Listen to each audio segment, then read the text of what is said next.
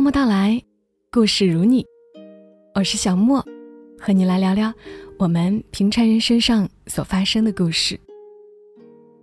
有一篇文章，我一直想留到高考期间分享的，那就今天吧，来和你们分享作者刘墨文的这一篇《我高中的最后一小时》。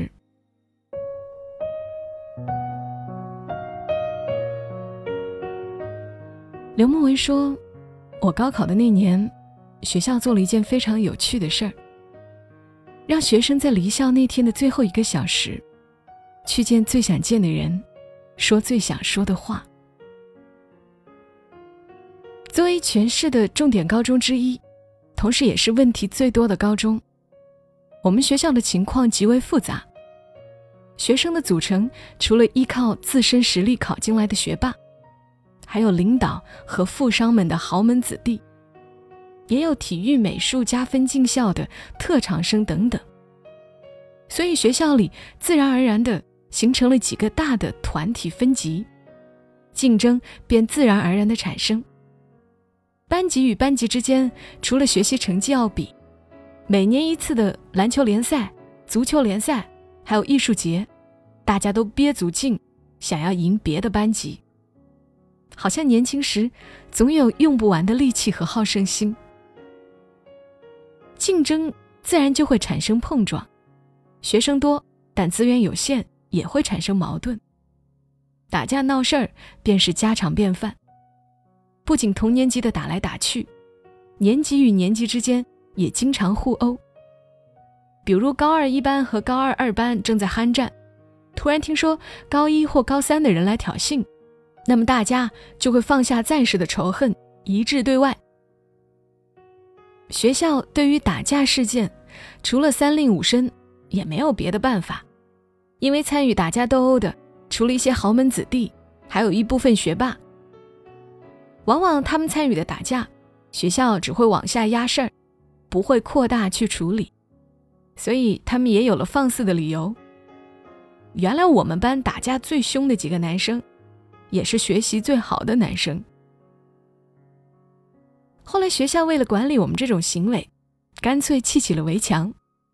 从高一到高三，都在不同的楼里上课，划分彼此活动的区域。学校也就有了三个超市、六个食堂。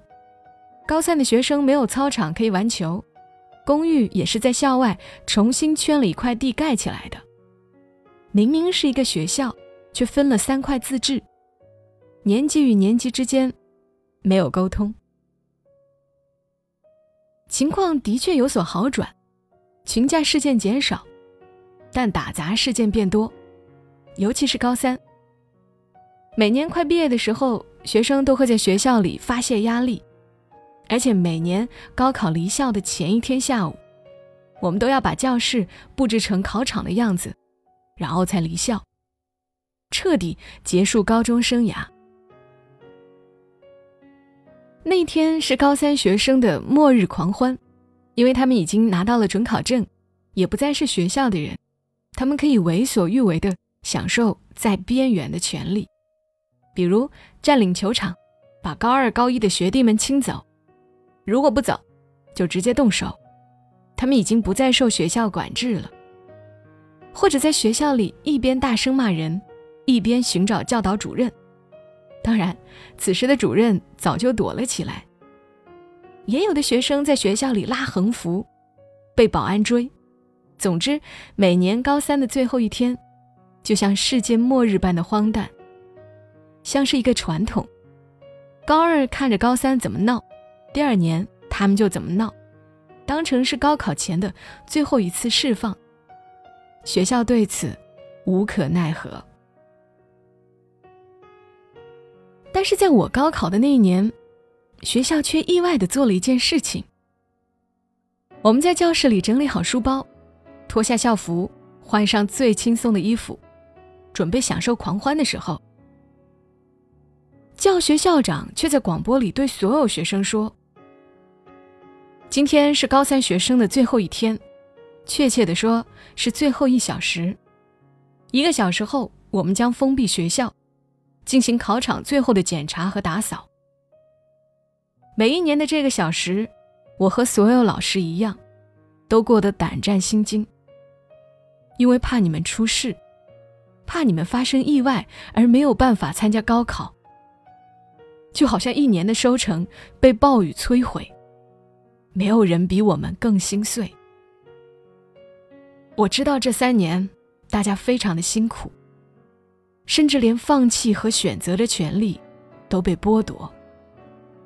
但是我们来到这个世界，本身就不是被我们所选择的。如果必须被推上一条路，那我也希望尽量把它走好，因为毕竟。这是我们自己的人生。这最后一个小时，我希望你们好好利用。你可以再看一看母校，去和学弟学妹们分享一些经验，也可以去和最喜欢的人表白。不用怕被老师知道。你们唯一要注意的，就是尽量保护好自己，同样保护好别人。这里的人。都是你的同学。来年他日，你们再被一群陌生人包围的时候，会无比怀念身边的这群人。希望你们保护好自己的同学。从现在这一刻开始，去吧，孩子们，去享受你们最后的一个小时。再次祝你们高考顺利。广播到这儿就停了，我们所有人愣在座位上，不知所措。班主任走来说：“不要去发泄，不要去攻击，自由因为有限而珍贵。希望你们别留下太多的遗憾。”就这样静了一会儿，老师就走出了教室。那是我最后一次见班主任。老师的脚步声还没走远，忽然有男生站起来，平静地走到另外一个女生面前说：“我要和你考同一所大学，去同一个城市生活。”忽然教室乱成一片，有尖叫声，有嘘声，但里面含着的都是真诚。后来有人在教室里拥抱，失声痛哭。我走出教室，每个班级都和我们班一样。楼道里全是人群，他们极力搜索着自己的对象。高一和高二之间的围墙、铁门全部打通，学校再一次连成了一体。学生们来来去去，再也没有划分。有高三的学姐在楼上对小鲜肉说：“我在大学等你。”也有小一点的学妹对高三学长说：“你可别回来了，我不想再见到你啦。”连拒绝都这么浪漫。总之那天，好多人在老师面前堂而皇之的牵手，也有人在教学楼前面接吻拍照。在那个年纪，这是我见过最疯狂的事。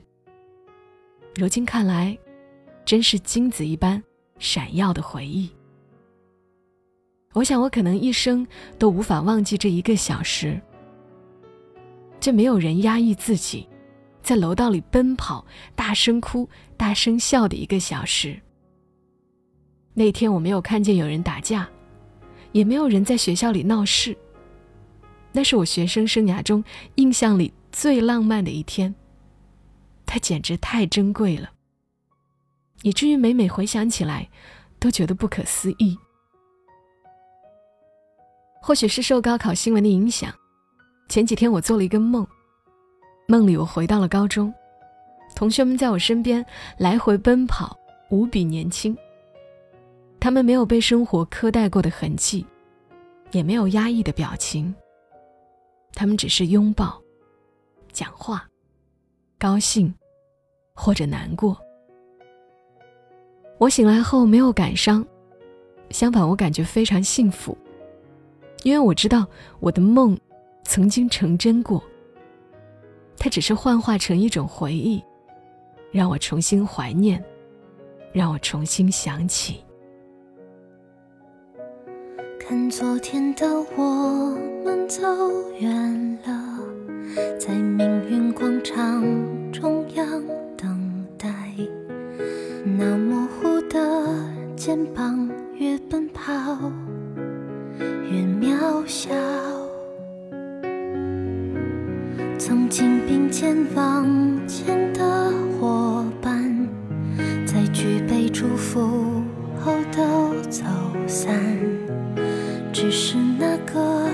夜晚，我深深的都留藏在心坎。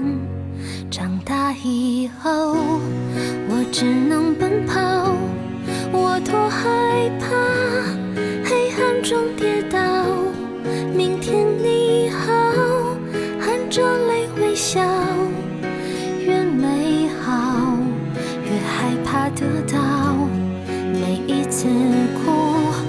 又笑着奔跑，去，一边在寻找。明天你好，声音多渺小，却提醒我，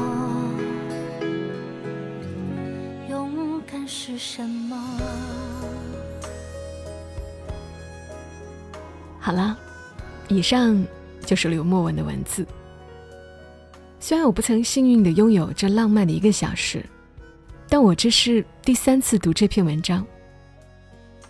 我想到那群学生的模样，就忍不住红了眼。这是一群即将跨入成年的男孩或女孩，他们去拥抱身边的人，努力记住这一切，多好啊！校长跟班主任讲的那些话，也真的让人动容。去看一看母校吧。去和你喜欢的人表白吧，别留下太多遗憾。有些真挚的、共情的言语，能让我们内心柔软而坚定，能让我们留下幸福的回忆。所以最近我也一直在想，怎么样让《默默到来》这档节目，更多一点的成为大家共同的节目。节目里不仅有我的声音，也有大家的声音和情感。我想了一个略老套的方法。我计划在节目最后设立一个小小的板块，用一到两分钟的时间来讲述你们的心声，来听听大家的声音。